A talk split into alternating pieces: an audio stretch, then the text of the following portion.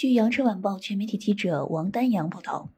扫码扫码扫码，上菜上菜上菜。手机点餐原本方便快捷，为顾客带来便利，为商家省去人力。但去餐馆点菜还要被强迫去关注公众号，甚至还得输入个人姓名、生日、性别、手机号，甚至身份证号才能吃顿饭的麻烦操作，你遭遇过没有？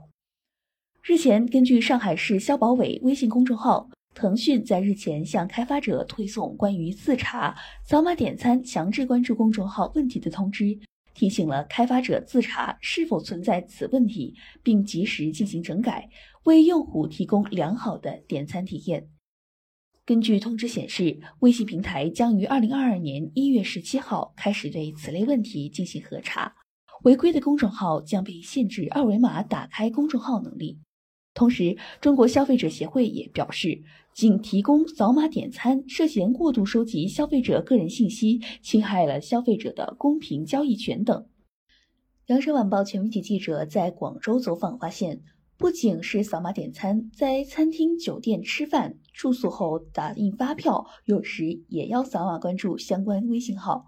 有时甚至要关注几个公众号才能顺利打印发票。有的咖啡店只提供了扫码点单服务，没有人工点餐渠道，而不少商场的停车场缴费无人工通道，与扫码点餐强制关注如出一辙。广州市民郭小姐表示，有的商场停车缴费必须关注商场公众号才能在线缴费，而关注公众号后仍要填写个人信息和注册会员，除了强制关注程序繁琐外，扫码点餐背后更有个人信息满天飞的泄露风险。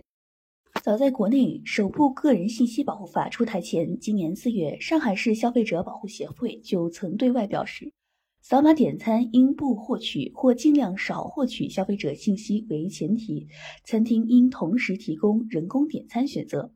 今年九月，微信公众平台也曾发文呼吁，扫码点餐强制关注不可取。希望开发者合理利用相关能力，为用户提供良好的点餐体验。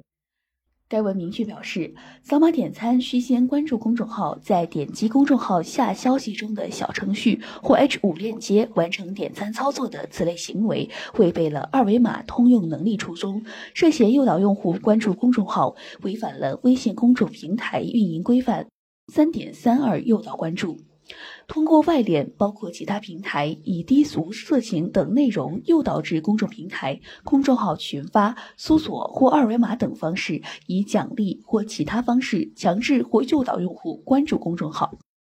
十二月二十号，微信回应羊城晚报记者称，强制或暗示用户关注，如用户需要关注公众号才能获得好处。或进行下一步操作，包括但不限于测试、解码、抽签、影视资源、扫码点餐等行为，都属于违规行为。对于上述违规行为，微信平台将根据用户反馈情况等进行核实。如涉嫌相关违法行为且未进行有效整改，平台将限制相关能力。